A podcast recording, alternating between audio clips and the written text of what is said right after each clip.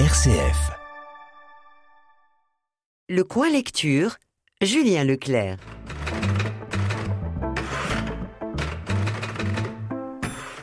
Aujourd'hui, je vous recommande Ce n'est pas un fleuve, roman argentin de l'écrivaine Selva Almada. Enero, Negro et Tilo pêchent une immense raie dans un fleuve. Face à l'animal gigantesque, ils ne doivent rien lâcher. Malgré l'effort et la tension, leurs esprits divaguent. Ces trois hommes sont amis depuis longtemps, leur amitié les tient debout. Autour d'eux, une forêt étouffante, des jeunes femmes perdues et un noyé dont l'image les obsède et les poursuit. Ils restent là. De l'autre côté de la rue, c'est la forêt qui commence. Il la connaît comme la paume de sa main. Il n'y a personne qu'il connaisse aussi bien. Mieux encore que César, qui est son ami. Mieux que sa sœur, qui reste un mystère. Mieux que ce qu'il a pu connaître ses nièces, les pauvres. Le temps leur a manqué. Il connaît mieux la forêt qu'il ne se connaît lui-même. Le vent se faufile entre les arbres et tout est si silencieux à cette heure que le murmure des feuilles grandit comme la respiration d'un animal intense. Il écoute sa respiration, un souffle.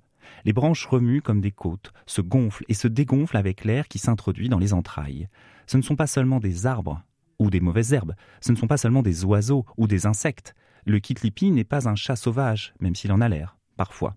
Ce ne sont pas des cochons d'Inde. C'est ce cochon d'Inde, là, ce serpent yarata.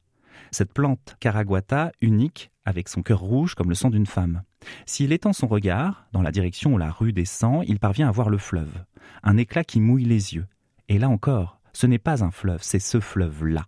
Il a passé beaucoup plus de temps sa compagnie qu'avec quiconque. Le nouveau roman de Selva Almada, autrice argentine, commence par une situation comme en suspens. La tension est perceptible tout de suite. Les trois hommes réunis sont marqués par la vie, tourmentés par des doutes, par des peurs, mais ils tiennent debout. Leur regard se porte sur l'eau de ce fleuve, et surtout l'animal, immense raie qui y vit et tente de leur échapper. Dès cette situation, on comprend que Selva Almada nous parlera de l'indicible, des forces de l'esprit, de ce qui anime les êtres, de la magie qui fait cette société. Régulièrement, l'autrice dézoome la situation de ces personnages pour capter la vie sur cette île. Mais elle part aussi de cette île pour évoquer le monde, bien que les personnages ne parviennent pas vraiment à le comprendre. Dans ce roman court, intense et terriblement évocateur, Selva Almada nous parle de la vie, de son mouvement circulaire, d'hommes qui n'arrivent pas à suivre parce qu'ils ne voient que le passé. Avec une facilité éclatante, elle nous embarque dans tous les moments de leur quotidien. Des zones s'éclairent magnifiquement, sans jamais tomber dans l'explicatif ou la justification. Avec ce sens de l'observation déjà éblouissant dans ses précédents romans, Les Jeunes Mortes ou Sous la Grande Roue, la romancière esquisse une certaine incapacité à être dans le présent.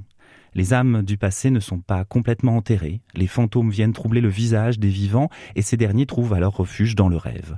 Le roman se déploie ainsi entre des situations frontales, intenses et puissantes, et les rêves, trompeurs et réconfortants. En explorant la part de rêve de chacun de ces personnages, Selva Almada révèle la réalité qu'ils ne parviennent pas à atteindre. Je vous recommande très fortement Ce n'est pas un fleuve de Selva Almada, traduit par Laura Alcoba et publié par Métayer au prix de 16 euros.